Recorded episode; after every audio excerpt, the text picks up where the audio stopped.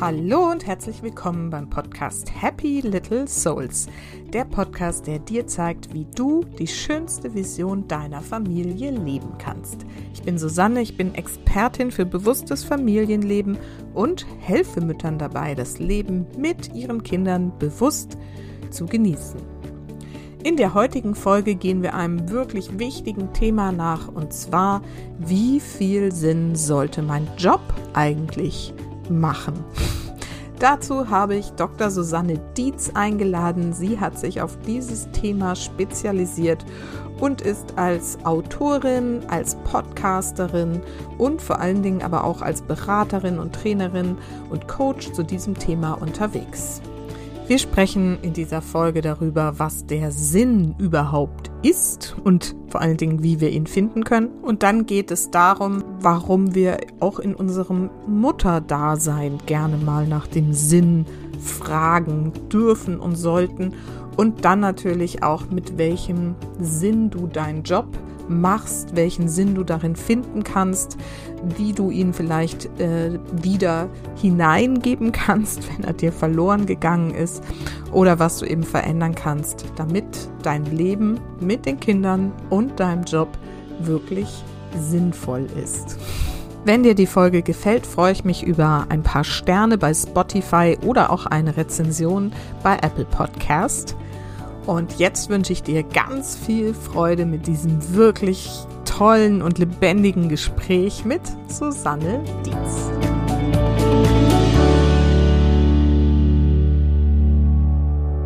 So, und heute habe ich wieder ein Interview für euch und zwar habe ich Susanne Dietz eingeladen. Sie ist Trainerin, Beraterin, Autorin, Hochschuldozentin für die Schwerpunktthemen Kommunikation, Vereinbarkeit, Frauenförderung und, und das wird heute unser Thema sein, Sinn bei der Arbeit.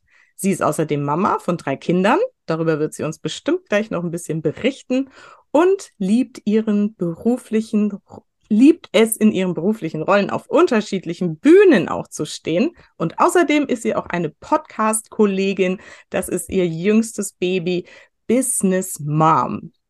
Und wir sprechen heute über die Themen Vereinbarkeit, das ist ein Riesenthema, und natürlich Sinn für uns Mamas bei der Arbeit.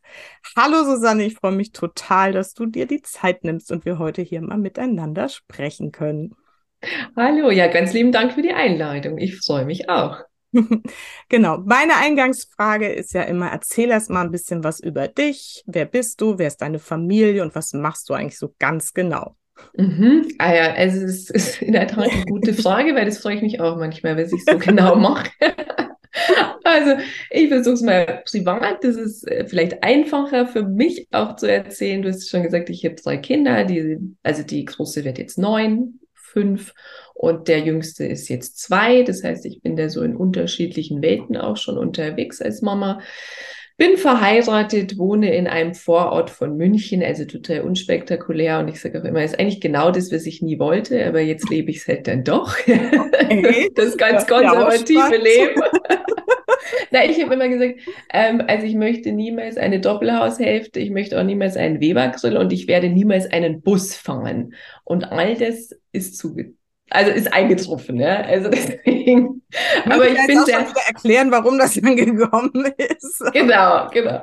Nee, aber ich bin inzwischen sehr fein damit, aber das äh, zeigt vielleicht auch so, was, äh, da kommen wir später drauf, was, was früher Sinn gemacht hätte und was heute Sinn macht und dass sich das äh, natürlich dann irgendwann auch verändert. Und ja, aber wir haben ja darüber gesprochen, was ich denn eigentlich so tue und mache. Und dann gibt's halt, also es ist das Private und dann gibt's noch meinen Beruf und der ist halt inzwischen sehr, sehr vielfältig. Du hast es schon gesagt und mir fiel es auch im Vorfeld schwer, das zusammenzufassen, weil ich halt sehr viele Rollen bediene und für alles immer zu wenig Zeit habe aufgrund der Familie.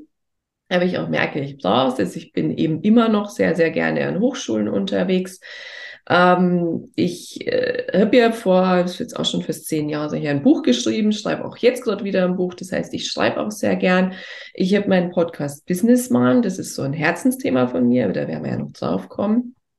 Und dann eben beruflich, wo ich auch mein Geld, sag ich mal, vor allem mit der damit verdiene, ist, ich bin Trainerin und Coach für ganz unterschiedliche Themen, also Führung, Kommunikation.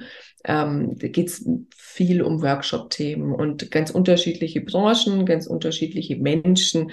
Und das ist auch das, wo ich dann wirklich aktiv rausgehe in die, in die Welt aus meinem Mutterdasein und eben dann in der Berufswelt auch unterwegs bin. Und was ich auch merke, was mir ganz, ganz wichtig ist. Mm, mm.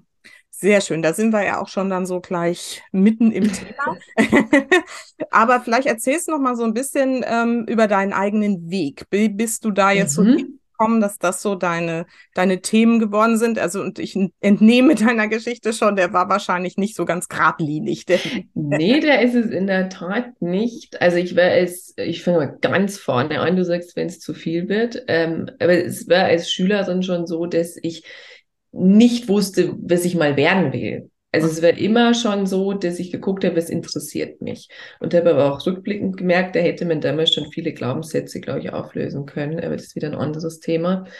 Ähm, weil ich zum Beispiel immer dachte, ich bin in Deutsch nicht gut. habe mich da aber selber gedeckelt. Letztlich habe ich dann Psycholinguistik studiert, was eigentlich noch mehr als Deutsch ist. Mhm. Also es ist ein Zweig der Psychologie, der sich auf Sprache und Sprechen spezialisiert hat und dann mit dem Schwerpunkt Rhetorik und Kommunikation. Und auch damals war es halt wirklich so interessensorientiert. Und ich wurde immer wieder gefragt, ja, was willst du denn später damit machen? Und dann habe ich gesagt, ich weiß es nicht. Also mich interessiert es halt jetzt gerade. Und das ist natürlich auch sehr privilegiert, wenn man das so sagen kann. Mhm. Aber eigentlich ist es auch naiv ein Stück weit, was für eine 20-Jährige, glaube ich, auch noch okay ist.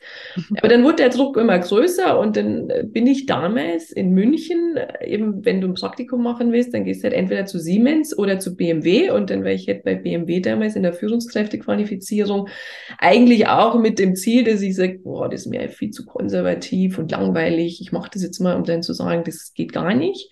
Der habe aber nach einer Woche gemerkt, das ist genau das, was ich machen will.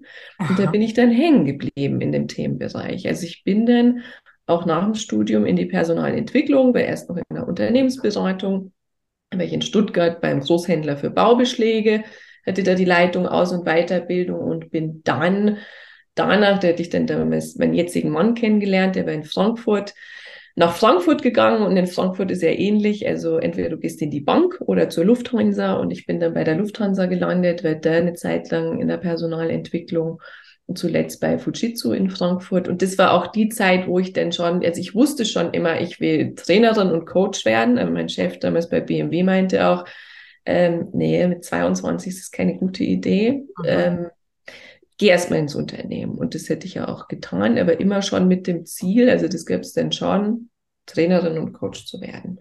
Mhm. Und habe dann auch schon sehr früh eben auch die Coaching-Ausbildung parallel zu meinem Personalentwicklerjob gemacht. So, und jetzt kommt so der Knackpunkt bei Fujitsu. Ich hätte damals echt einen coolen Job, ähm, aber ich bin schon an diesen Sinnlosigkeiten im Unternehmen denn immer hängen geblieben. Also ich konnte mich da schon tierisch drüber aufregen, wenn jemand seine Kaffeepausen optimiert, also Zeiterfassung, dann Selbstprofilierungsmeetings, die man da wöchentlich macht, wo man denkt, was sprechen wir hier überhaupt, ja? Mhm. ähm, oder die Kollegin, die dann immer so heimlich Post-its und Kugelschreiber klaut und ich mir denke, Gott, Hilfe. Ähm, oder wir hätten auch schon den Fall, dass Klopapier geklaut wurde, wo ich mir dachte, so, also das wäre noch vor Corona, ja? Ja, ich wollte gerade wurde dann Aushang gemacht irgendwie. Man soll es doch unterlassen, Klopapier zu klauen. Also, das wären alles so Dinge, wo ich mir damals auch noch in den 20ern, das ist mir eh nochmal so idealistisch, ich mir dachte so, boah, ich, ich kann es nicht mehr aushalten. Und bin dann an den Punkt gekommen, also wenn ich Sinn in der Arbeit finden will, dann bin ich selbst dafür verantwortlich und habe damals dann auch schon während dieser Zeit, habe das dann als mein ähm, äh, Forschungsfeld genutzt. Ich habe viel mitgeschrieben zu der Zeit und wusste schon, ich will da ein Buch drüber schreiben. Und habe mich dann viel mit Viktor Frankl beschäftigt. Und so ist damals auch mein Buch Sinnkrieger entstanden. Äh, die sechs Stufen zu mehr Sinn bei der Arbeit. Und da sage ich auch aus heutiger Sicht dazu, das ist eigentlich zehn Jahre zu früh auf den Markt gekommen, weil jetzt erst die letzten Jahre auf einmal die ganzen Sinnthemen kommen. Mhm. Und mein Buch ist ja schon 2014 veröffentlicht worden. Das ist so ein bisschen schade, weil ich glaube, damals haben es gar nicht so viele sofort gelesen und jetzt ist es halt einfach schon zehn Jahre alt, aber eigentlich mhm. ist es sehr, sehr aktuell. Ist also mhm. die Überlegung, ob ich es nochmal neu auflege. Aber so kam es eben mit dem Thema Sinn bei der Arbeit. Mhm. Und ähm, dann kam aber zeitgleich auch meine erste Tochter zur Welt. Und da wird es dann nochmal spannend, weil sie dann natürlich nochmal alles gedreht hat. Ja, spannend. Dann lass uns doch gleich mal so ein bisschen bei diesem Thema Sinn bleiben, wenn wir da mhm. jetzt schon so eingestiegen sind. Als erstes würde mich jetzt nochmal interessieren, du hast vorhin so nebenbei gesagt, du hast, hattest eigentlich die Vorstellung dann bei BMW, das ist auf keinen Fall was, Konzern und so irgendwie. Wie kam das dann, dass du gemerkt hast, du hast gesagt, ich glaube nach einer Woche so, doch, das mhm. ist es. Was war es dann? Und was hat das mit dem, also hattest du da schon ein Gefühl von, das gibt mir irgendeinen Sinn? Ja, genau. Also das war wirklich weil, ganz einfache Rechnung, weil mein Studium plötzlich Sinn gemacht hat. Weil ich musste ja über, ich glaube, ich hätte das bis dahin schon drei Jahre studiert. Jeder immer so, was studierst du Psycholinguistik? Was ist das denn? Also ich muss es ja bis heute erklären, aber da war auf einmal ein Bereich, ein Praxisbereich und dann auch noch die Führungskräfteentwicklung, wo ich mir dachte, oh, die ganzen großen Chefs, ja, wo dieses Studium Sinn gemacht hat. Also diese ganzen Kommunikationstheorien, die ganzen Soft Skills, die ich eben erlernt habe in der Theorie, wurden dort plötzlich angewendet. Mhm. Und das wäre für mich dann echt, das ist wie ein Booster, auch für mein Studium, weil ich ähm, bis zu dem Zeitpunkt wäre ich vielleicht so ein Zweier-, Dreier-Schüler im Studium. Also du machst es halt so, dass du durchkommst. Und ab dem Zeitpunkt hätte ich ja nur noch sehr gute Noten. Also das wäre ja dann auch so, dass du dann ganz anders in die Theorie reingehst. Mhm. Und deswegen war auch, also bin ich meinem äh, damaligen Chef sehr, sehr dankbar, mit dem ich auch immer noch Kontakt habe, mhm. ähm, weil der dem Ganzen dann so einen Boost gegeben hat und mhm. auch meinem Studium. Und das war einfach Glück. Oder vielleicht Schicksal, ich weiß es nicht. Ich glaube ja nicht an Zufälle. ja, genau. da wirst du dir schon den Weg gesucht haben. Ja, spannend. Also hast du plötzlich gemerkt, das, was du da in der Theorie lernst, kannst du hier in der Praxis, da, das gibt es tatsächlich. Man das muss gibt's. Äh, ja, spannend, okay. Und ähm, dann lass uns doch vielleicht mal irgendwie, ich, ich finde die Frage so äh, interessant, was ist denn Sinn für dich überhaupt? Mhm. Also Sinn ist ja, hm, den einen Sinn ähm, glaube ich nicht, dass es den gibt, auch nicht für mich selber. Ich glaube, dass das ein sehr flexibles Modell ist. Also das heißt, wenn du einmal den Sinn gefunden hast, heißt es das nicht, dass das dann äh, dein Leben lang so bleibt, weil das mhm. ganz stark verknüpft ist mit deinen eigenen Werten und auch die verändern sich. Das hätte ich ja eingangs schon gesagt. Das ist das eine. Und zum anderen auch mit dem Sinn, was viele damit verknüpfen, und das stimmt auch, dass du sagst, dann bist du glücklich und erfüllt, ja, aber es ist ähnlich wie mit den Kindern, also so erlebe ich zumindest. Natürlich macht es das glücklich und erfüllt manchmal, es gibt auch Tage, da könntest du aus dem Fenster werfen. Und so ähnlich ist es halt auch mit dem Job. Also wenn, wenn ich Sinn in meinem Job gefunden habe, habe ich nicht den Anspruch, dass wirklich der mich ähm, die ganze Zeit erfüllt. Also ich weiß, da gibt's eben auch Phasen, wo ich sage, oh, es macht überhaupt keinen Sinn und es nervt mich gerade alles und es zieht mir ganz viel Energie. Aber ich weiß, warum ich es mache. Und dann sind wir bei dem Warum das ja auch die letzten Jahre so ein bisschen populär wurde. Mhm. Aber auch der Satz ist ja schon ganz alt, der kommt ja von Nietzsche. Wer mhm. ein Warum zum Leben hat, er trägt fast jedes Wie. Und mhm. genau das ist ja die Antwort darauf. Also wenn du das Warum hast, dann kannst du eben auch diese holprigen Zeiten gut überstehen. Also ist das Warum der Sinn? Ja, im weitesten im weitesten Sinne würde ich sagen, ja. Also dadurch, dass ich mich ja schon so lange damit beschäftigt habe, ist es immer für mich schwierig, so eine kurze Antwort zu geben. Aber ja, das Warum ist im Grunde denn der Sinn, wobei ich glaube, der gehört einfach viel mehr dazu. Also das, was ist mir wichtig im Leben und vor allem auch, ähm, wer bin ich? Also sich damit auseinanderzusetzen, wie ticke ich denn überhaupt? Und daraufhin dann auch zu gucken, wo bin ich erfüllt? Also du brauchst immer das Umfeld, das Passende. Ja, okay. Aber wie geht das? Wie finden wir das raus? Wer bin ich? Das finde ich so, immer so eine spannende Frage. Also, es ist, das wollte ich nämlich sagen, es ist, eigentlich ist es ganz einfach. Okay. Ähm, aber eigentlich ist es ja wieder gar nicht einfach. Also, mhm. ich glaube, es braucht erstmal die Offenheit dafür und eine gesunde Neugierde.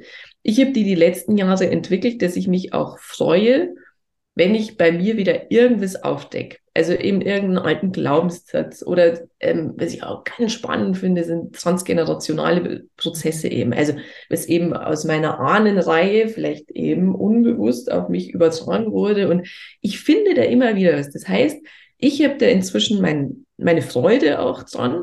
Aber ich dachte auch am Anfang, boah, es ist echt anstrengend, weil meistens wirst du ja über Krisen auf sowas gestoßen. Und auch über die Jahre habe ich gemerkt, also wenn du eins aufgelöst hast, dann gehen eigentlich zwei neue Themen wieder auf, dann findest du wieder was und dann findest du wieder was. Aber letztlich ist es das, dass du immer mehr freilegst und du dich immer mehr selbst erkennst. Und deswegen ist es eigentlich auch einfach, weil du im Grunde nur die Offenheit brauchst und eine gesunde Neugierde. Mhm. Und dann ähm, geht der Weg automatisch. Mhm. Aber es gibt auch viele Menschen, also das erlebe ich ja auch in meiner Praxis, in meiner Trainingspraxis, die sagen, ich habe keine Themen, ich brauche keine Weiterbildung. Das passt schon so. Also mhm. das passt ja auch dann so, aber das, äh, da, da findet natürlich dann wenig Entwicklung statt. Mhm. Und ich, ich will da auch niemanden verurteilen, weil ich sage, auch das ist für mich in Ordnung. Total. Also das finde ich ganz spannend gerade, ne? weil ich bin ja selber seit ein paar Jahren irgendwie auf dieser Reise und das ja. auch diesen Podcast. Ne? Ist, ich sage halt immer, das ist dieses Bewusstsein mit Kindern, mhm. ne? so sich seiner selbst bewusst werden. Wer bin ich eigentlich? Ne? Also meine Reaktionen beobachten, ne? welche ja. Themen triggern ja. Ne, so daran kann man es dann so ein bisschen mal festmachen und gucken, ne, was steckt da eigentlich dahinter und kann ich oder will ich das verändern. Ich finde aber inzwischen auch, dass das manchmal dann auch ne, zu so einer, ich sag mal, Manie wird, wo man dann, ja.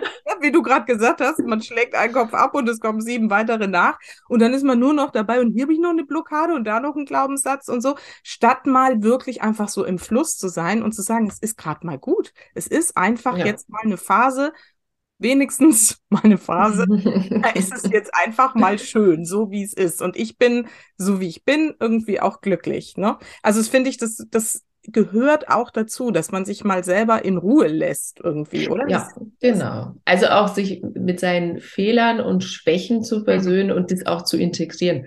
Also mhm. auch zu sagen, das ist halt so. Also mhm. äh, ich bin, ich bin halt so und ich habe auch so Themen, wo ich sage, äh, die, die kriege ich die kriege ich nicht gelöst, weil hm. die gehören zu mir und es kostet so viel Energie, dann entweder es wegzuschieben oder zu sagen, boah, das nervt mich selber, ist eben, und das übe ich ja auch immer noch, liebevoll mit sich selber zu sein oder so humorvoll und sagen, ah, jetzt bist du da wieder reingetoppt in diese Falle, ja, oder so. Also auch das ist ja Übung. Ja, ja, letztendlich sowas dann auch ein bisschen mit Humor, ne? Du hast gerade auch gelacht, ja, dann irgendwie ja. so zu nehmen und dann mit sich selber liebevoll zu bleiben. Und damit sage ich ja auch immer dann auch ein Vorbild halt für die Kinder zu sein, dass die genauso mit sich irgendwie im Frieden sein dürfen. Ja, das stimmt. Ja, das stimmt. Ja, genau. Lass uns noch mal mehr bei diesem Sinnthema bleiben. Mhm. Also wir haben jetzt schon so gesagt, okay, es ist dieses Warum und wir finden irgendwie dahinter so letztendlich die Frage, wer bin ich eigentlich? Jetzt hake ich noch mal nach, weil du vorhin auch erzählt hast, dass du eigentlich nie die Doppelhaushälften, Busmutti mit den Kindern da irgendwie im Vorort von München sein wolltest. An welcher Stelle bist du da so abgebogen? Und hast du das bewusst entschieden oder ist dir irgendwann aufgefallen, so komisch, jetzt bin ich doch das, was ich nie sein wollte, aber es ist auch okay? Oder gibt es da auch noch so eine Rebellin in dir, die sagt, aber irgendwann, wenn die Kinder aus dem Haus sind, muss ich noch mal irgendwie ins Wohnmobil und durch die Welt reisen? Ja, also ich glaube, das du schon gut zusammengefasst. Also ich glaube, es war in der Tat so, dass es nicht bewusst passiert ist. Also das ist ja generell das Spannende ähm, Kinder kriegen für mich, also ich bin da auch völlig naiv reingestolpert. Vielleicht ist es also ein bisschen so meine Art und Weise mit dem Leben umzugehen, ist einfach mal zu machen, um dann zu merken, oh Gott, ist ja schon krass, ja, was da passiert. also ich habe ja, genau, ich habe ja mein, bei meinem ersten Kind ähm, ich war völlig fein, auch mit der Schwangerschaft und es war alles total schön. Also ich hatte wirklich auch Glück, dass ich so eine tolle Schwangerschaft hatte und ich habe ja wirklich bis zum letzten Tag, also bis zum Entbindungstag an meinem Buch geschrieben. Mhm. Also das ist auch nicht so gut, weil irgendwie da denke ich so, da wäre ich noch viel zu sehr in einer anderen Welt und auf einmal mhm. bist du von heute auf morgen jemand anders und dann hätte ich halt auch kein Anfängerbaby, Das heißt, es war ein sehr anspruchsvolles Baby, was viel getragen werden wollte, was viel geschrien hat. Und dann halt auch noch eine Anfängermutter dazu und Anfängervater. Also das wäre schon echt fordernd. Und auch da habe ich gemerkt, das ist was, das konnte ich dann nicht mehr steuern. Also du bist dann sehr reaktiv. Mhm. Und ich glaube, ähnlich wäre es dann auch eben mit meinem Lebensmodell jetzt. Also natürlich habe ich mich dann schon bewusst entschieden, noch zwei weitere Kinder zu bekommen, aber auch das dritte Kind. Es ist nie so, dass ich einen Plan hätte, ich will auf jeden Fall mal drei Kinder. Ähm, es war immer sehr bewusst, hätten sukzessiv nochmal dazu entschieden quasi. Und auch, dass wir dann aus München rausgezogen sind, wie es halt eigentlich fast alle dann irgendwann machen, weil alle, die hier wohnen, haben irgendwie vorher in München gewohnt in meinem Umfeld. Aber auch das war dann in dem Moment total stimmig. Mhm. Wo ich vorher halt gesagt hätte, oh nee, das ist mir viel zu langweilig. Aber in dem Moment merkst du, es ist gerade einfacher auch mit Kind. Und jetzt ist es für mich gut. Und das ist eben auch spannend, wie du sagst. Wie schaut es später aus? Ich muss sagen, im Moment, ich sehe mich nicht hier auf irgendeiner Bank altern oder so, weißt du, so die Bank vorm Haus und dann sitze ich da als Oma oder so. So sehe ich mich nicht. Mhm. Ich sehe aber jetzt auch kein anderes konkretes Bild. Das heißt, ich bin da schon sehr offen ähm, wie das denn eben im Alter mal aussieht, wenn meine Kinder aus dem Haus sind oder vielleicht bleiben sie auch ewig bei mir, das weiß ich nicht. Aber ich glaube ja schon, dass der Punkt irgendwann kommt. Das kann man ja auch beeinflussen. Ja, dann, dann, ziehen sie aus und dann ziehen sie wieder ein. Und, äh, also das weiß ich ja nicht. Ähm, aber ja, also ich sage, es könnte auch durchaus sein, dass ich dann vielleicht im Ausland oder so lebe. Mhm, mh. Und ich glaube, da sind wir inzwischen, oder, oder viele sind da anders, als es früher war. Es eben noch die Generation meiner Eltern, da hat man vielleicht ein Haus gebaut und dann wusste man auch, da ist man bis zum Lebensende jetzt auch drin. Und mhm. so sehe ich mich jetzt weniger. Mhm. mhm. Ja, spannend, ne? wenn man ja. dann aber es ändert sich halt auch immer wieder. Genau. Das stelle ich auch so fest, ne? Auch wenn die Kinder dann, bei mir sind sie jetzt schon ein bisschen älter irgendwie, ne? Und man schon so diese Perspektive so am Horizont so ein bisschen schon ahnen kann. Ja, ist ganz interessant. Ähm, bevor wir jetzt nochmal reingehen, so wie wir als Mama vor allen Dingen vielleicht auch einen Sinn für unsere Arbeit mhm. finden können, würde mich jetzt mal interessieren, ob du auch einen Sinn für dein Muttersein findest, gefunden hast, ob du das so bewusst irgendwie mal gefragt hast, was ist der Sinn in meinem Muttersein? Ja, also der, der, also ich glaube, das hat auch die Ildiko von Kürti gesagt, der Sinn wird dir ja frei Haus geliefert mit einem Kind. Und äh, ich finde, da ist es recht einfach, weil der Sinn ist ja, dass du ein Leben, sagen wir erst mit dem das Leben schenkst und dann auch das Leben am Leben erhältst. Mhm. Also wenn man auch an die erste Zeit denkt, es ist ja eigentlich nur, also für mich auch Überleben, aber auch das Kind an sich. Also da geht es ja noch nicht um Erziehung oder Moral oder Werte oder sonst was vermitteln, sondern da geht es ja wirklich darum, dass am Ende des Tages das Kind noch lebt.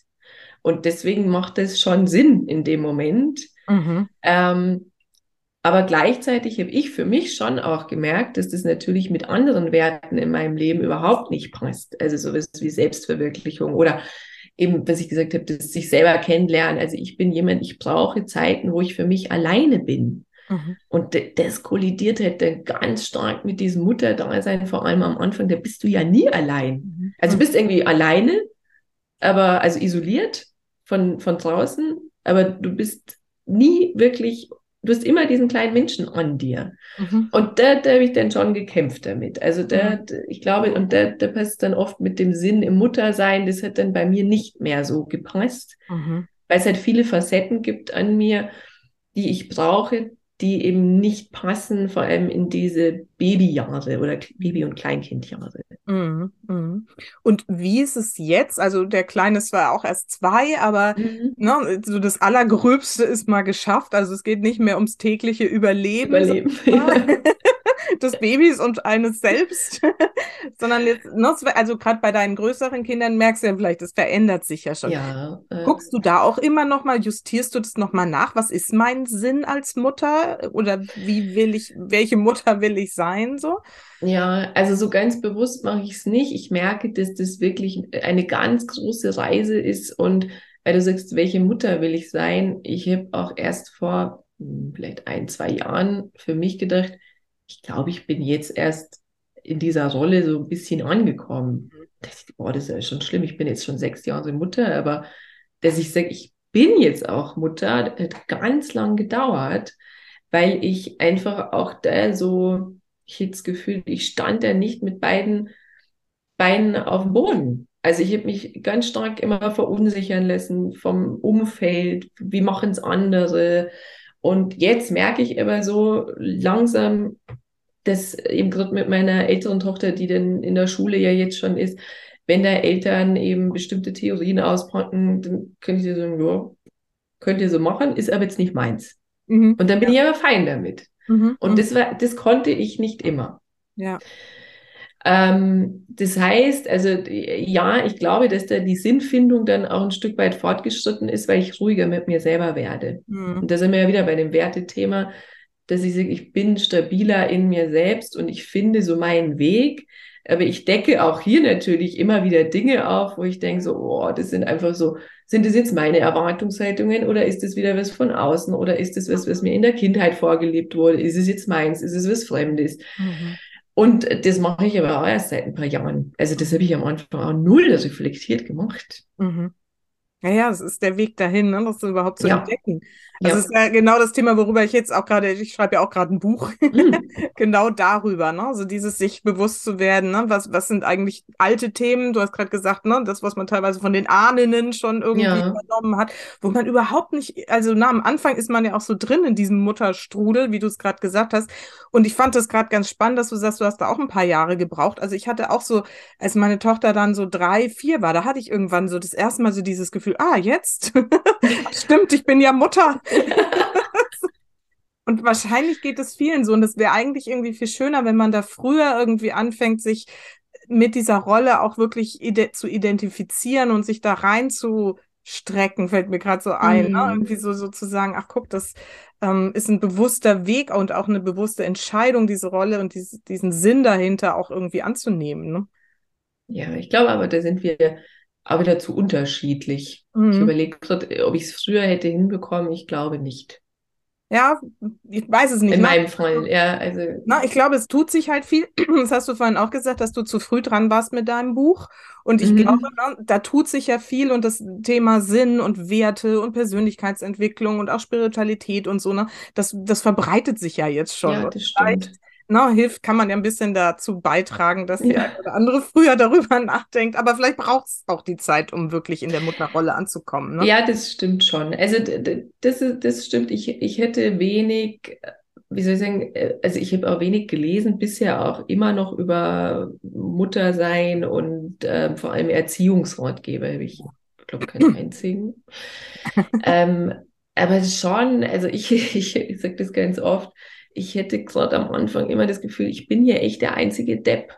Mhm. Also weit und breit. Ich bin die Einzige, die es nicht hinbekommt. Mhm. Ich bin die Einzige, die nicht froh ist gerade.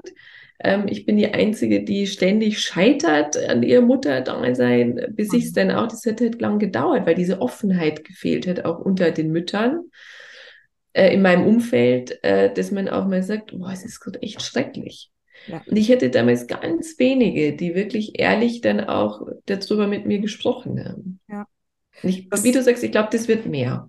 Ja, ich glaube auch. Also das finde ich auch gerade ganz spannend, weil genau das Thema hatte ich vor kurzem schon mit einer anderen, ähm, anderen Gast in meinem Podcast, die auch gesagt hat, ne, das war für sie am Anfang auch schrecklich so. Und ja. hat drüber gesprochen so. Und ich, ne, wenn ich ganz ehrlich bin, ich hatte das auch. Also mit meiner Tochter die ersten Wochen, das war irgendwie echt so, boah. Hier und die ersten, eigentlich die ersten Jahre und manchmal habe ich das Gefühl, es hört nie auf. Und andererseits ist es eben inzwischen, hab, bin ich eben auch so ne, unterwegs, dass ich mir das irgendwie für mich selber klar mache, was will ich eigentlich und wie will ich Mutter sein und so. Und dann öffnen sich halt die Wege und dann wird es auch ja. schön. Dann kann man es, das ist immer mein Anspruch, irgendwie zu sagen, ich will es genießen. Ich will diese ja, Zeit genießen, stimmt. weil ich, ich sag's euch allen, ja, es ist so schnell vorbei. Ich habe gerade irgendwie über den 18. Geburtstag meiner Tochter gesprochen. Es ist so, ah, ja. wow. und es ist letztendlich nur ein Augenzwinkern und die Zeit irgendwie, ne, es rennt einfach. Also ja, schön. Wir, wir dürfen da reinwachsen in die Rolle und uns irgendwie de, diesen bewussten Weg finden und einen Sinn dahinter. Ich glaube, der trägt uns dann auch, ne? Mhm. Ähm, aber dein Spezialgebiet ist ja auch so dieser Sinn im Job. Mhm. Und gerade für Mütter ist es ja, glaube ich, irgendwie eine große Frage. Wie finden wir denn in unserem Job einen Sinn und muss sich der Job dem Sinn anpassen oder umgekehrt? ähm, das, das, das letzte das ist eine, sehr gute Frage. Frage. Moment, das muss ich mir jetzt mal kurz hinschreiben, sonst vergesse ich den. Ähm, Moment. Also das eine ist, das habe ich sehr früh gemerkt, ich habe ähm, hab ja dann unmittelbar mit dem Buch dann Vorträge gehalten. Mhm. Und das Spannende war, dass meistens nach dem Vortrag Frauen zu mir gekommen sind. Mhm. Und dann dachte ich, es ist ja interessant, dass das scheinbar mehr Frauen anspricht als Männer. Und dann habe ich da schon drüber nachgedacht, warum ist das so? Und ich glaube, das hat noch ganz stark mit den Rollen zu tun, dass Männer sich sehr viel stärker auf zum Beispiel ihre Ernährerrolle berufen können und sagen, es ist halt gerade so. Also es muss jetzt keinen Spaß machen, irgendjemand muss das Haus abbezahlen. Aber dann macht der auch Sinn. Also, mhm. Also weil dann muss er halt das immer aushalten und ich, das ist auch meine Erfahrung. Äh, Männer halten da auch mehr aus. Die können sich da auch hinsetzen und Zeit absitzen und einer hat mir gesagt, das ist doch toll, würde ich Ihnen beglückwünschen, ja, wenn er nichts tun muss, ja, und einfach so Geld bekommt. Frauen leiden da sehr viel stärker drunter, weil sie oftmals halt diese, diesen offensichtlichen Sinn nicht haben. Also oftmals gibt's halt, ist halt leider immer noch so, ein Mann, der einen Ticken mehr verdient und dann ist es halt so die Kür ja. von der Frau. Und gerade auch Mütter, ähm, das wissen wir ja auch, ähm, dass das natürlich eine erhebliche Anstrengung ist, alles unter einen Hut zu kriegen. Das heißt, wenn ich mir das dann schon antue, mit Grippe und äh, schlechten Gewissen und ähm, Krankheiten von Kindern und hin und her hetzen und mir blöde Kommentare von den Kollegen einhören, dann muss der Job zumindest Sinn machen. Also wenn der dann keinen Sinn macht, habe ich auch schon erlebt im Coaching, dann sagen auch die Frauen, nee, also, dann arbeite ich jetzt nicht mehr. Es bleibt ja nicht mal Geld übrig. Ja. Und äh, das ist der Punkt, warum das so wichtig ist, dass der Job Sinn macht für Mütter. Und jetzt hast du gefragt, das hätte ich mir jetzt mitgeschrieben. Also äh, muss sich der Job dem Sinn anpassen? Hm, das glaube ich, ähm, ja, das ist echt eine gute Frage, weil ich glaube, das funktioniert nur bedingt. Mhm. Es ist hochkomplex. Also wann macht es wirklich Sinn für mich? Das hat wieder das, passt das Umfeld zu dem, wer ich bin?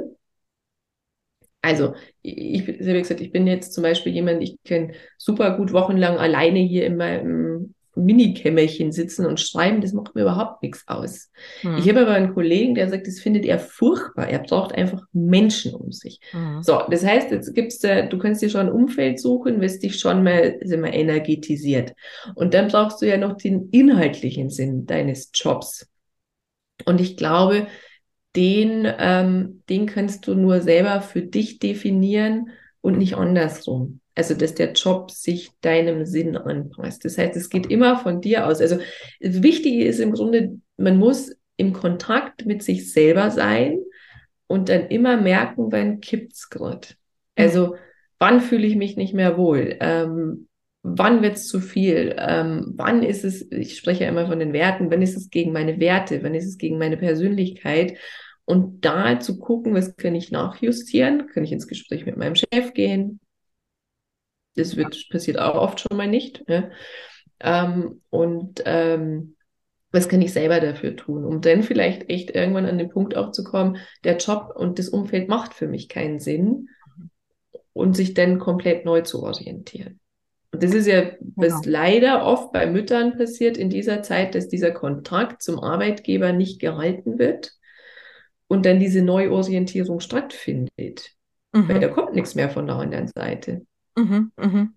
Das ist im Grunde so der Knackpunkt, wo ich immer sagte, das wäre so die Riesenchance der Unternehmen, einfach nur Kontakt halten zu den Müttern. Ja. Weil in der Zeit, da gibt es genügend Studien dazu, verschwinden die meisten Mütter, also die kündigen. Dann nach der Elternzeit oder wie? Nach der Elternzeit, ja. Also ähm, das ist von der Professor Daniela Grunow, in Frankfurt ist die.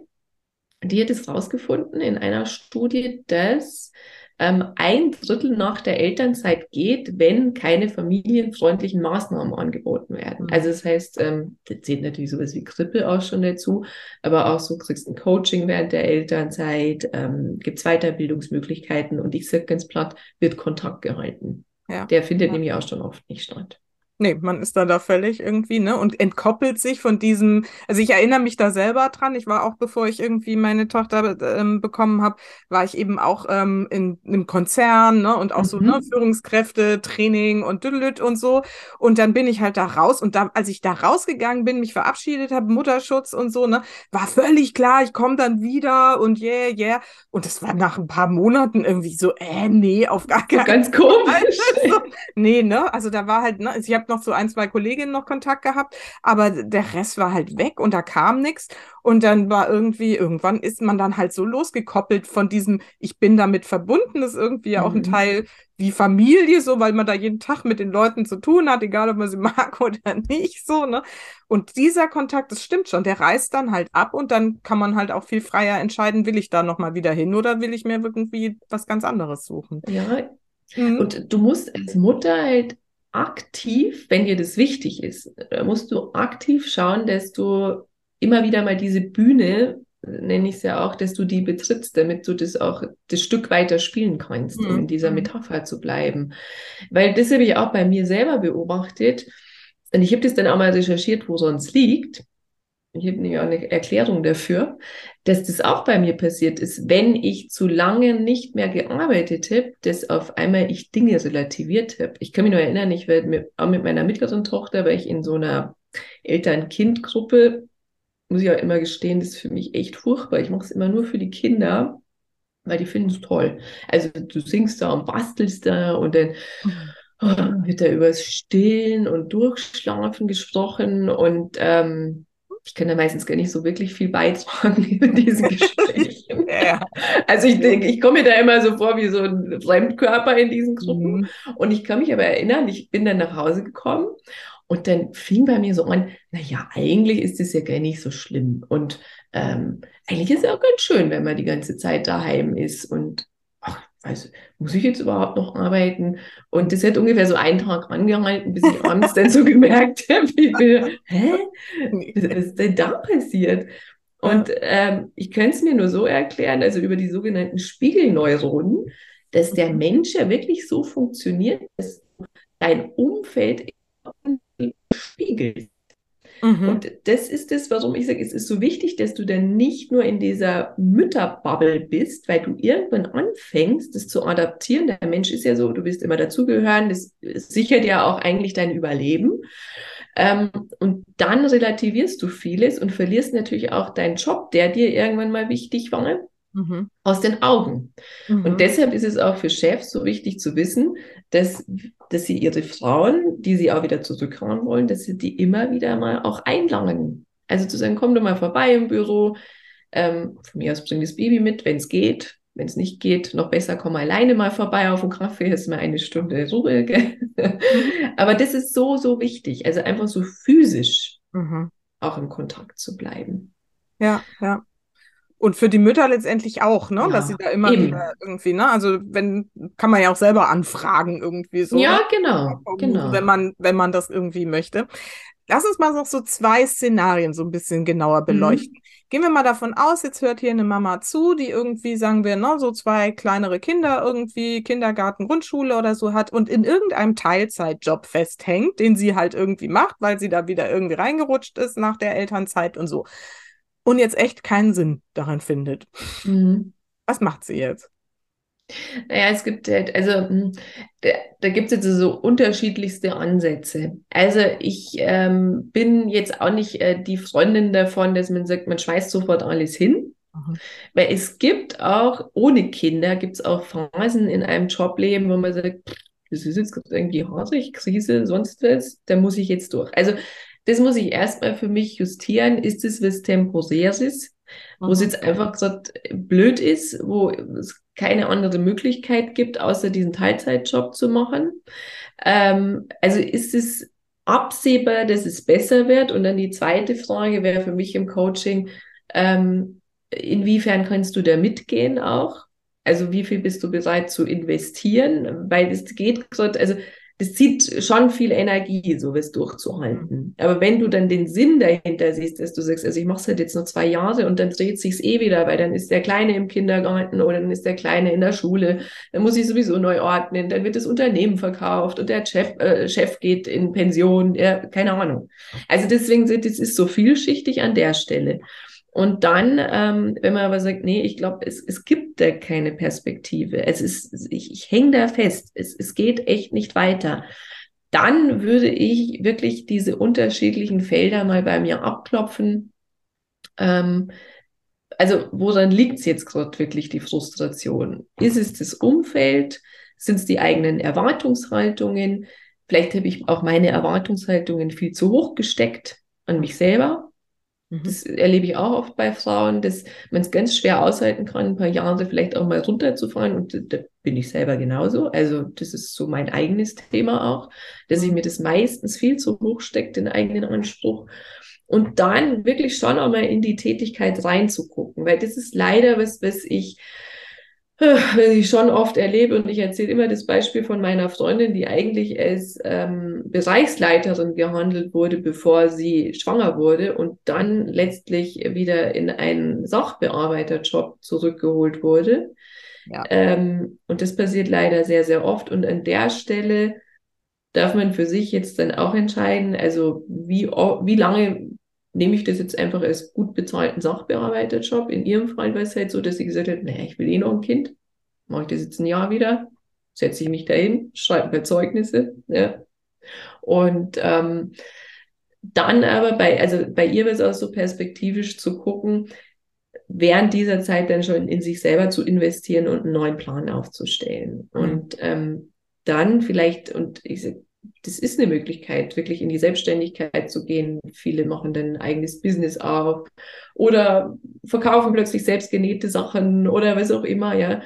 Oder sich wirklich auch an andere Unternehmen anzugucken. Und das ist ja gerade so der Vorteil am Fachkräftemangel, dass die Unternehmen schon Leute suchen. Und ich glaube auch da, und das ist so meine Hoffnung in der Arbeit, dass auch da die Bereitschaft größer ist, mit Müttern zu kooperieren und diese, sagen wir, schwierige Zeit zu überbrücken. Wenn ich sage, da ist echt eine gute Frau und da müssen wir jetzt einfach mal fünf Jahre schauen, wie kriegen wir das hin? Und dann bleibt die aber auch. Ja. Und das ist das, was ich oft nicht verstehe von den Unternehmen, diese Kurzfristigkeit, ja. dass die nicht auf dem Schirm ist.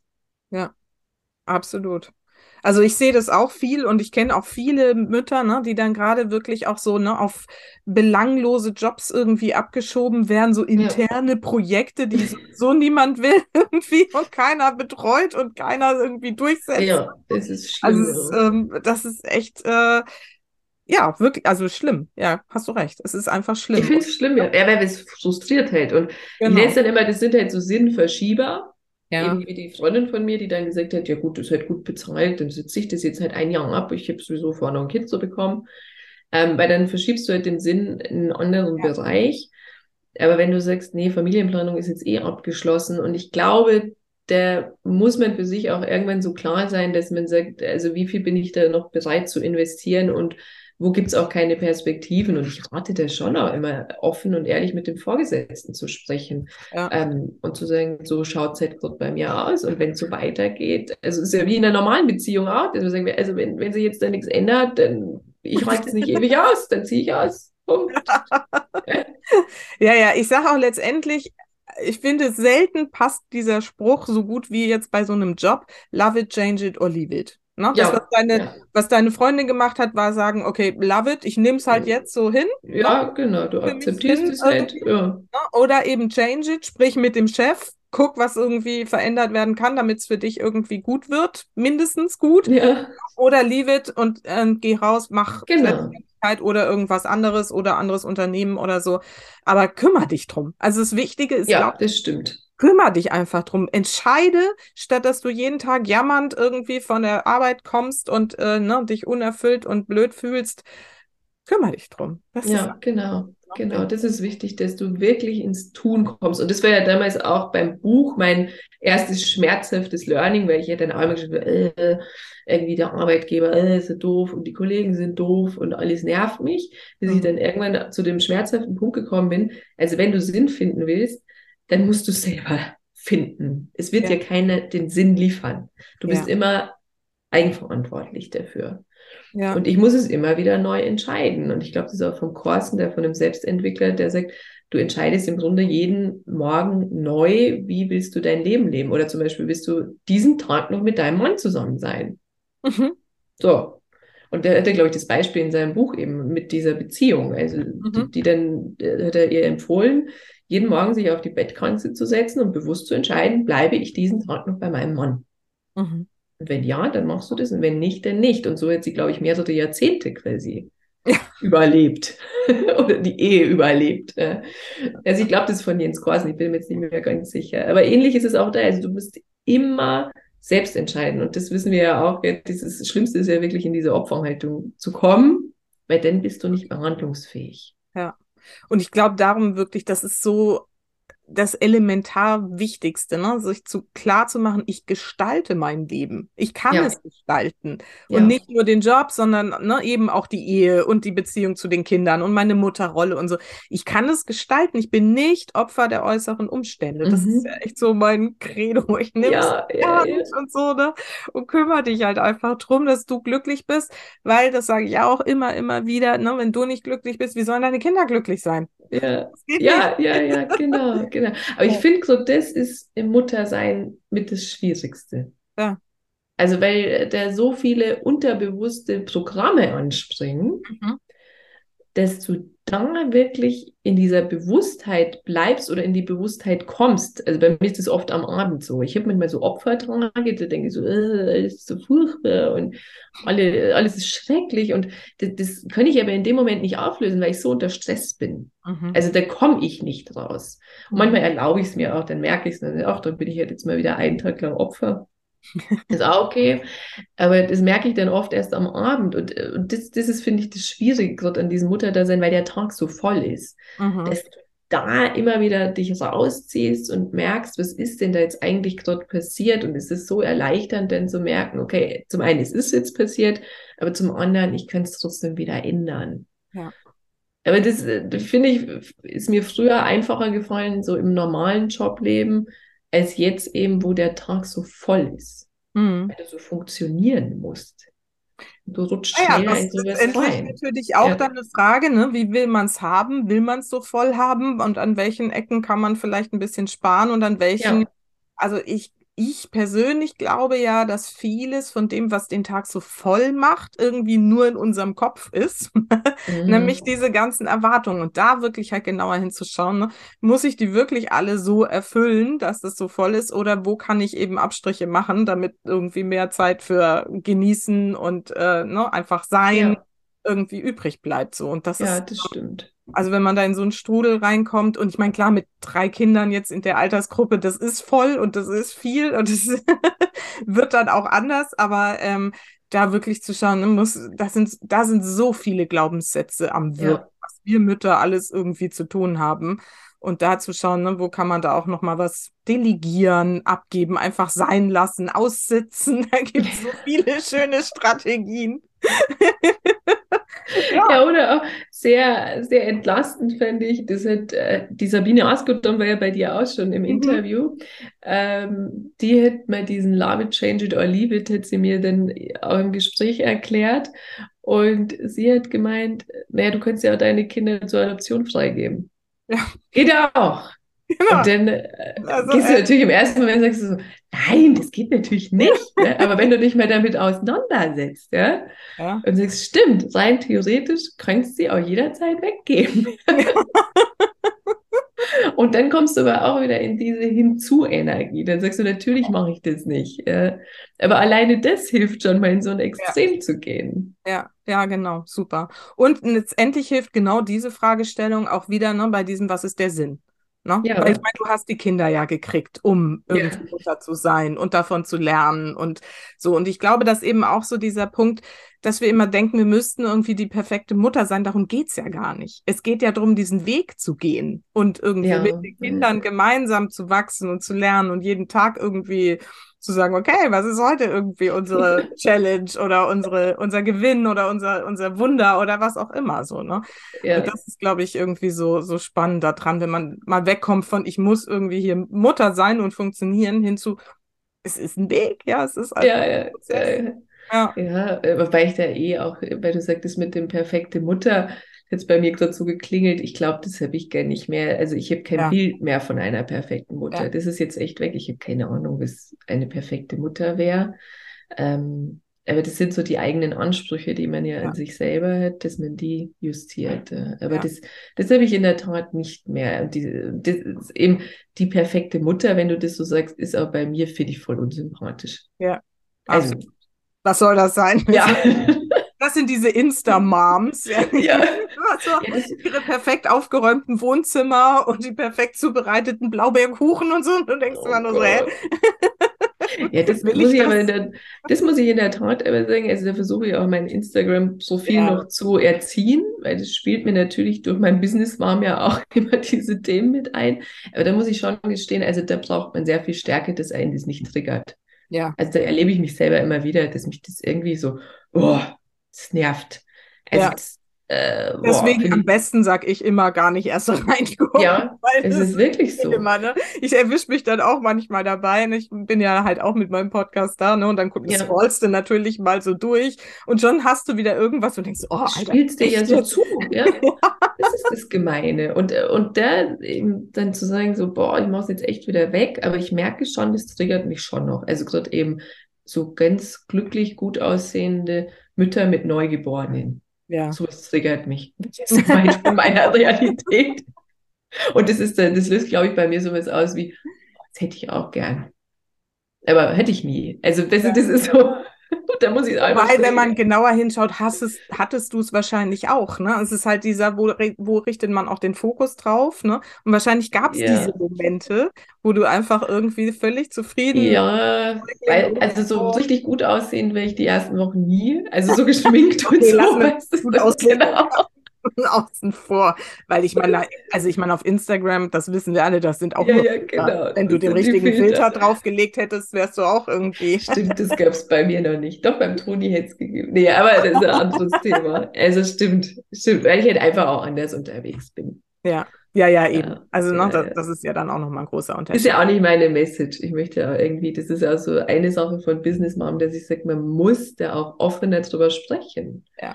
Über das, wie es wirklich ist, weil sonst auch, jetzt sind wir wieder beim Job, aber das fällt mir gerade noch so ein, weil mir das so wichtig ist, weil sonst dein Chef oder dein Arbeitgeber ja gar nicht reagieren können. Das ist ja so das Nächste, gell? wenn jetzt ein Mann, der keine Kinder hat, der es jetzt nur vielleicht auch von den sozialen Medien kennt oder von wem auch immer, aber wenn der auf einmal eine Mutter hat, die er führen soll, und dann denkt er natürlich, ja gut, die geht halt jetzt erstmal in Urlaub, ja, die macht sich jetzt eine schöne Zeit und die hat nichts zu tun ja, und äh, so, ja, aber ähm, wie soll er es denn wissen, wenn keiner wirklich drüber spricht, wie es ist ja. und was mit dir passiert. Und es gab ja lange noch diesen ja. Begriff des Mutterschaftsurlaubs. Ja.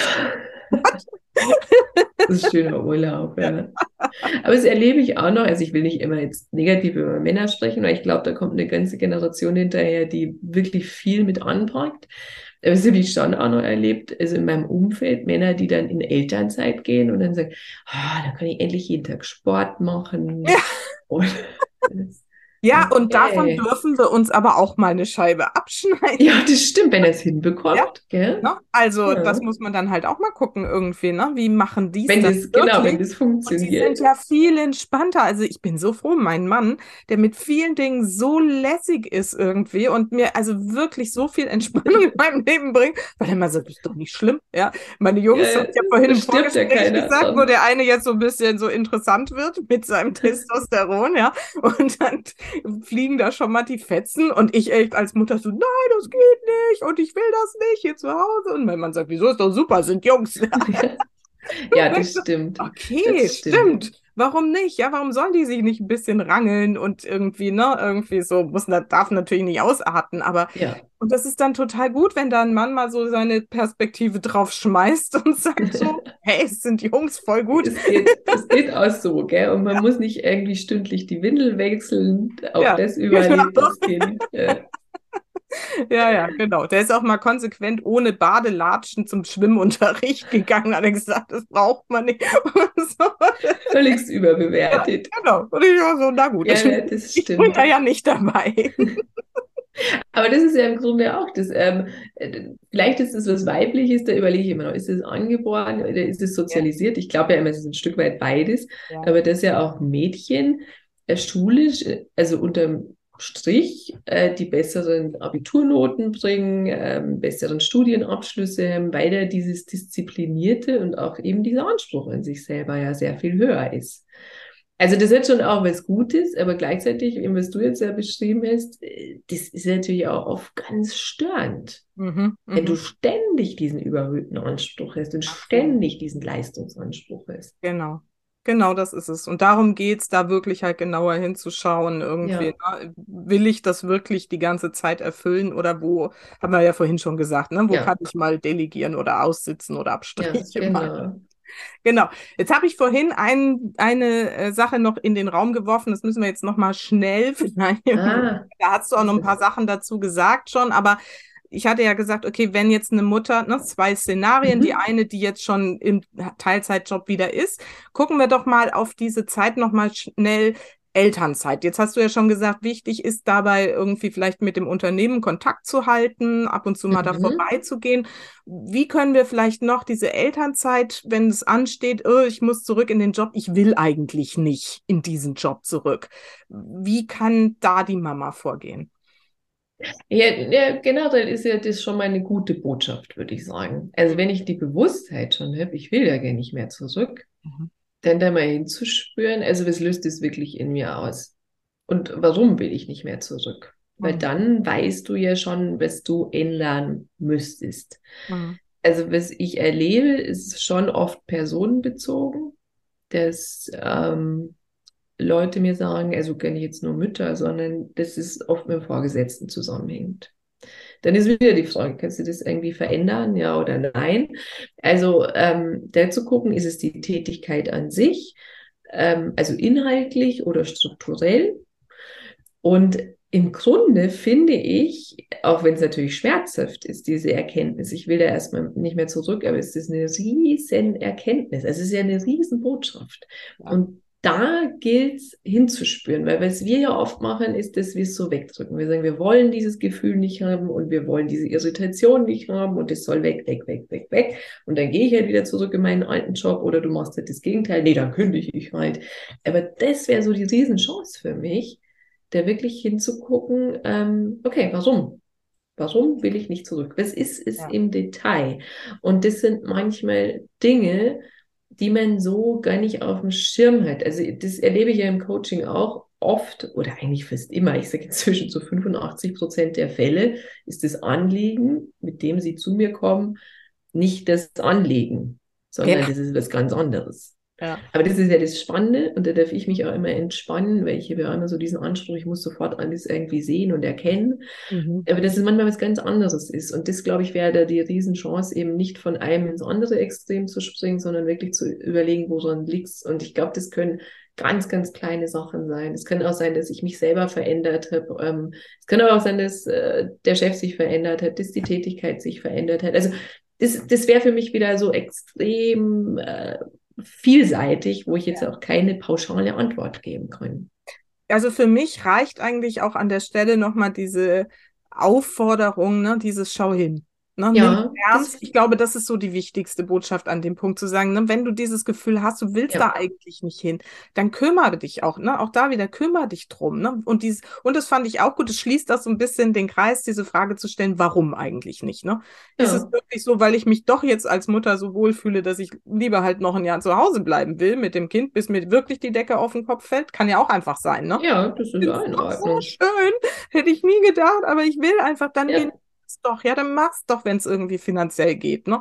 Oder such halt dann irgendwas anderes, was dich vielleicht nicht so herausfordert und halt irgendwie ein bisschen die Kohle reinspielt, damit du das aber genießen kannst. Also das ja. finde ich so, dieses Warum zu fragen ist, glaube ich, ne? Und da sind wir eben bei dieser Sinnfrage. Wäre schön. Ja, und das ist aber auch, finde ich, so ein ganz wichtiger Punkt, den du da gebracht hast, weil den habe ich auch oft in den Beratungen von den Müttern, dass da wird vor der, also in der Schwangerschaft noch vor der Entbindung wird so ein Plan aufgestellt. Mhm. Also nach einem Jahr komme ich wieder oder vielleicht nach sechs Monaten komme ich sogar wieder. Mhm. Und dann merken sie aber relativ schnell, das fühlt sich jetzt total falsch an. Und das ist aber auch das, was mir ähm, Chefs und Arbeitgeber zurückmelden, die sagen immer, da kommt eine komplett andere Frau zurück. Und das ist ja eigentlich das Spannende, dass in dieser Zeit so viel mit uns passiert. Natürlich hormonell. Also ich war immer ziemlich lang hormonell, ich sag's mal, verseucht. Also ich dachte immer so, Gott, wer bin ich denn überhaupt? das ist das eine. Also das muss man vielleicht einmal klar kriegen. Wir sind jetzt noch die Hormone und so die Verwirrtheit und der Schlafmangel. Aber gleichzeitig hast du halt so eine krasse Persönlichkeitsentwicklung in dieser Zeit. Und das Kind spiegelt dir ja unglaublich viel, was du bearbeiten kannst oder eben auch nicht. Ähm, aber dass man auch da die Bewusstheit hat, das wäre vielleicht total stimmig, bevor ich in diese Elternzeit gegangen bin. Aber ich bin jetzt eine andere. Und jetzt haben sie vielleicht auch die Werte verschoben. Jetzt sehe ich das eben. Ich, ich kann gerade mein Kind noch nicht in die Krippe geben. Das geht nicht, ja. weil es mir das Herz zerreißt. Oder Kinder sind auch unterschiedlich. Also es gibt mit ja. mir im Vorfeld gesprochen, es gibt Kinder, die gehen da freudig vom ersten Tag in die Krippe. Es gibt andere, die brauchen vier Monate Eingewöhnungszeit und selbst dann haben sie noch einen Riesenschmerz. Also auch das. Ja. Ja, ist, genau. ist ja total unterschiedlich. Und das haben wir ja da im Vorgespräch eben auch schon angedeutet, ne? wenn die Mutter den Schmerz damit hat, das Kind in die Krippe zu gehen, dann dauert Wird halt auch so eine Eingewöhnung irgendwie ewig, weil die für sich gar nicht klar ist und das nicht will. Und das Kind spürt es natürlich und denkt, was ist mit Mama los? Da bleibe ich immer lieber bei ihr und pass auf sie auf. Ja, genau. Du musst irgendwas Gefährliches darin ja, ja. sein. Also, ja, das, das ist ja logisch. Ja auch so ein, so ein typisches äh, Szenario. Und insofern Genau, da also wirklich auf sich hören und diese innere Stimme wahrnehmen, zulassen und anfangen, am besten sich mit ihr zu unterhalten ja, und zu sagen, okay, was willst du denn jetzt wirklich gerade, ja. ja, also im Grunde, glaube ich, ist es was ganz Wertvolles, wenn ich das spüre. Und äh, da, es ist wieder, glaube ich, das, was ich gesagt habe, das neugierig auch sein. Ja. Sozusagen, ah, ähm, das fühlt sich jetzt echt unangenehm an, aber quasi so forschend dahinter zu gucken, warum? Ja. Ja, genau. Das Warum, da sind wir. Ja, da sind wir wieder beim Warum. Genau. Sehr gut. Dann, liebe Susanne, erzähl doch mal so ein bisschen, wenn jetzt noch uns jemand hier zugehört hat, die vielleicht gerade in solchen Fragestellungen ist, wie kann sie denn mehr von dir erfahren oder mit dir zusammenarbeiten? Und erzähl auch mal gerne noch ein bisschen über deinen tollen Podcast mit den Filterfolgen, über den ich ja auch gestolpert bin. Und so stimmt überhaupt nicht. Sonst erzähle ich immer noch, wie ich dann auf meine Gäste gekommen bin. Und bei dir war es tatsächlich der Podcast. Irgendwo habe ich dich in irgendeinem ah, gehört. Und dann habe ich gesagt, ah, da muss ich mal in ihren Podcast reinhören. Und ich finde ja diese No-Filter Filterfolgen auch so großartig. Ja, auch schön. Das freut mich sehr. Das freut mich sehr. Ja, also wie man mich findet, äh, ich habe eine Homepage, ganz normal, Susanne Dietz.de. Dann äh, Instagram freue ich mich, wer mir folgt, Facebook, LinkedIn, die ganz normalen Sozial sozialen Medien. Dann gibt es eben meinen Podcast für Mütter, die nicht nur ihre Kinder lieben, sondern auch ihren Job. Aber, das sage ich immer dazu, aber auch für Arbeitgeber, Chefs und Personaler die es verstanden haben, dass äh, Frauenförderung eben bei den Müttern anfängt. Äh, da habe ich leider immer noch viel zu wenig Hörer, aber für die gibt es ja jetzt dann das Buch. Gut. Das wäre so die Idee, die es nicht das hören heißt, wollen. Die müssen es lesen. Das Buch, das ist für die Unternehmer dann jetzt so. Das wird jetzt mein Fachbuch ja, ähm, über das große Potenzial, das eigentlich brach liegt bei den wow. Müttern, die daheim sitzen. Super. Und ähm, das ist irgendwie, das war auch so ein Thema, das ist so, vom Himmel gefallen. Also ich war kürzlich bei meinem Lektor mal wieder im Verlag und äh, es war eigentlich so ein ganz unverbindlicher Termin und ich bin rausgegangen mit der Buchidee und irgendwie war es für uns beide total logisch, dass ich ja. das jetzt schreibe. dann, dann, dann, dann ja. das kommt, kommt im nächsten Jahr voraussichtlich dann erst. Mhm. Also das ist der Podcast und der ähm, ist Business Mom, aber Business Mom, also mit zwei N, quasi Business falsch geschrieben, das ist ganz wichtig.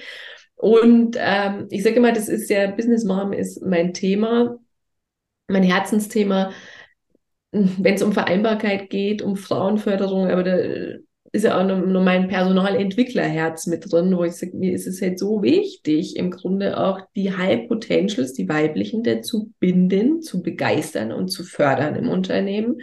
Und so ist es vor ein paar Jahren auch entstanden, das Projekt. Auch da habe ich, glaube ich, zwei Jahre Anlauf gebraucht, um mich mit dem Thema rauszutrauen, weil ich dachte, das will ja keiner hören, ne? das interessiert doch keinen. Und das hat sich also ein Stück weit entwickelt. Du hast es schon angedeutet. Es, gibt zwei Formate oder drei im Grunde. Es gibt meine Experteninterviews, ähm, wo ich mir immer ganz gezielt aus ganz unterschiedlichen Lebensbereichen denn Gäste oder Gästinnen, sagt man ja inzwischen, einlade. Also ich bin jetzt immer nicht so gut im Gendern, das sei mir verziehen. Ja, Manchmal denke ich dran. Ja. aber zum Glück bin ich ja auch noch Frau und ich glaube, dann verzeiht man es noch einfacher. Nee, aber ich übe das. Und ähm, hätte da zum Beispiel die Frau Professor Almendinger, den Iliko von Kürti, die Buchautorin. Also suche mir da sehr, sehr facettenreiche, oftmals Frauen aus, nicht nur Frauen, äh, auch Männer. Das sind so meine Business Talks. Dann gibt's noch Solo-Folgen, wo ich aus meiner Coaching-Praxis erzähle oder auch konkret Anliegen, die von meinen Hörerinnen kommen die ich da bespreche. Und dann gibt's eben noch die No-Filter-Folgen, die sind auch eigentlich aus so einem Experiment entstanden oder aus, ich sag mal, auch aus der Zeitnot heraus, weil die immer recht kurz sind. Also ich habe mir mhm. so vorgenommen, bis zehn Minuten. Und No-Filter heißt einfach, dass ich auch erzähle aus meinem Mama-Alltag. Ja. Und ähm, völligst unverblümt und meistens Slapsticks und aber auch Dinge, die mich nerven, ja, wo ich gesagt habe, ich brauchte einfach eine Plattform, um da offen drüber zu sprechen. Und da habe ich auch gemerkt, dass, wie gesagt, das war erst so als Experiment auch ein bisschen, aber dass die total gut ankommen. Also ja. bei meinen Hörerinnen, weil sie auch sagen, Mensch, das ist so cool, weil mir geht's ja genauso und und das, das ist, ist, genau das, was ich selber auch bräuchte. Ja. Das ist ja genau das, was wir am Anfang gesagt haben, dass zu wenig darüber gesprochen wird, dass es eben auch ja. und anstrengenden und so Seiten gibt und das auch mal okay ist und irgendwie, ne, und nicht alle bei allen anderen es irgendwie total super läuft irgendwie. Ne, das ist mehr Offenheit unter den Müttern. Ja, ja, genau, ja. genau. Ja, und das war auch das Anliegen der mit den No-Filter-Folgen. Und die machen mir auch selber immer sehr viel Spaß, weil ja. ich da inzwischen auch den Mut habe, offen über mein, über mein Scheitern auch zu sprechen. Ja. Ja, super. Wir werden das natürlich alles oder ich werde das natürlich alles verlinken. Du kannst dir direkt in der Podcast-Beschreibung dann sowohl den Podcast natürlich finden, als auch die Homepage und die Social Media Links können wir da gerne alles einbinden. Und ja, zum Schluss habe ich immer zwei Fragen, die ich mhm. meinen Gästen noch stelle.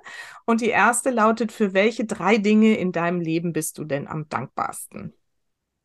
Also das, äh, ich glaube, das, das klingt sehr platt, aber das habe ich jetzt wieder gemerkt, wir hatten ja auch schon darüber gesprochen, wir hätten jetzt wieder so eine äh, aufregende Krankenhausgeschichte mit einem Kind von mir.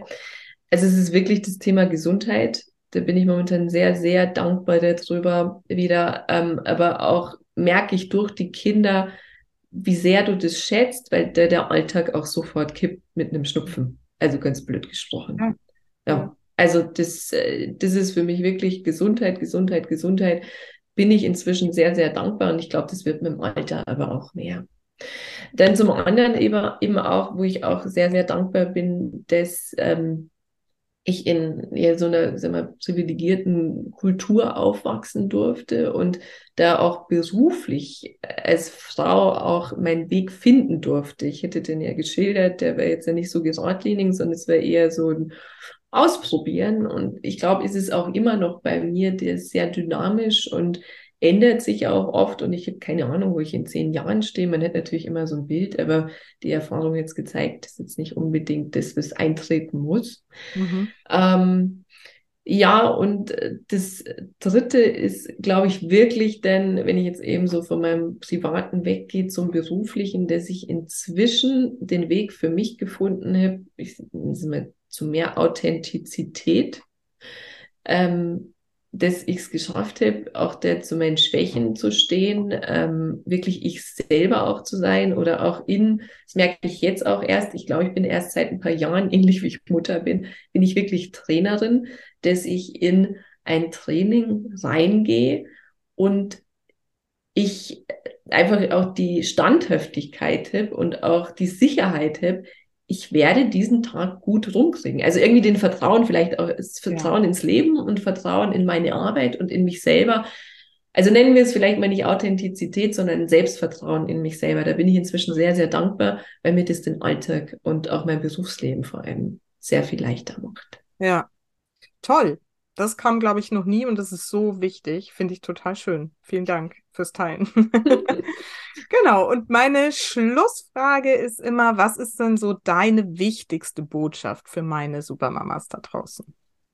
Ja, also das ist in der Tat was, da habe ich schon öfter drüber nachgedacht, was wäre so denn der eine, die, eine Sache. Und ich glaube wirklich, das ist immer flexibel zu bleiben. Mhm. Also das wäre so mein erstes Learning als Mutter und wenn es darum geht, Betreuungsformate, ja? ähm, aber auch mit sich selber. Also das ist das, was ich am meisten gelernt habe über meine Kinder. Das, was heute funktioniert, kann morgen schon überhaupt nicht mehr funktionieren, aber auch ich selber. Also das ist wirklich ein ständiger Prozess ist, dass nichts statisch ist und da zu versuchen, vielleicht mit dem Bild einfach mit der Welle mitzuschwimmen schwimmen und oben zu bleiben. Mhm. Ja, schön. Finde ich auch ganz äh, wichtigen Gedanken und der kommt auch selten. Also vielen Dank.